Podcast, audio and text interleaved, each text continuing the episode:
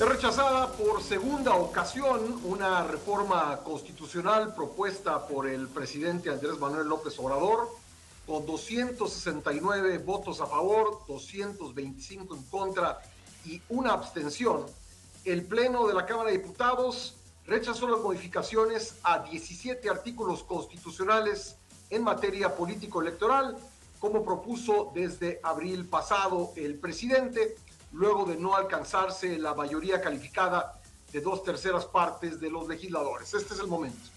Señor presidente, le informo que se emitieron 269 votos en pro, una abstención y 225 votos en contra.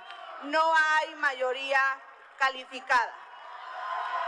En virtud de no alcanzarse la mayoría calificada con fundamento en lo que dispone la fracción G del artículo 72 constitucional, se desecha el proyecto de decreto por lo que respecta a las propuestas de modificación registradas.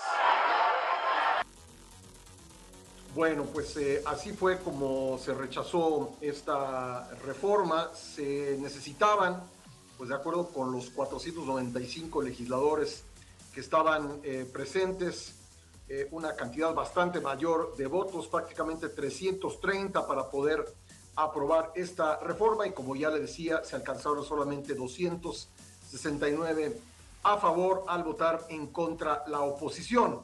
Durante el debate previo a la votación hubo posicionamientos de todas las bancadas. El líder de la mayoría, Ignacio Mier, señaló a los legisladores de la oposición de solo ver por sus intereses. Por congruencia por convicción, nosotros tenemos como único jefe, como único patrón al pueblo de México. Por eso,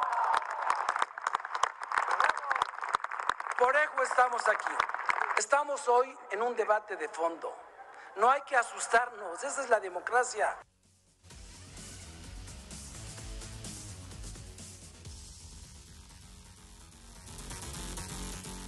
Bueno, eso fue lo que dijo Ignacio Mier, el líder de la mayoría en la Cámara de Diputados. Alejandro Moreno, diputado y presidente del PRI, también subió a tribuna a reiterar el voto en contra de la oposición, a la vez que llamó a acabar con el presidencialismo rancio. Llamo a honrar principios que tantas veces se aluden en este recinto reconocer la contribución de quienes nos oponemos y la libertad de hacerlo sin amenazas, sin intimidación. Hay que acabar con el presidencialismo rancio que tanto le ha hecho daño a este país. Cuando el poder pierde los estribos, lo épico termina por ser patético, compañeros. En el mismo sentido se pronunció el coordinador del PRI, Rubén Moreira. Escuchemos. El voto del Partido Revolucionario Institucional es en contra del dictamen que hoy se discute. Votaremos en contra seguros de que nos asiste la razón y lo hacemos después de analizar, discutir y reflexionar los cambios propuestos.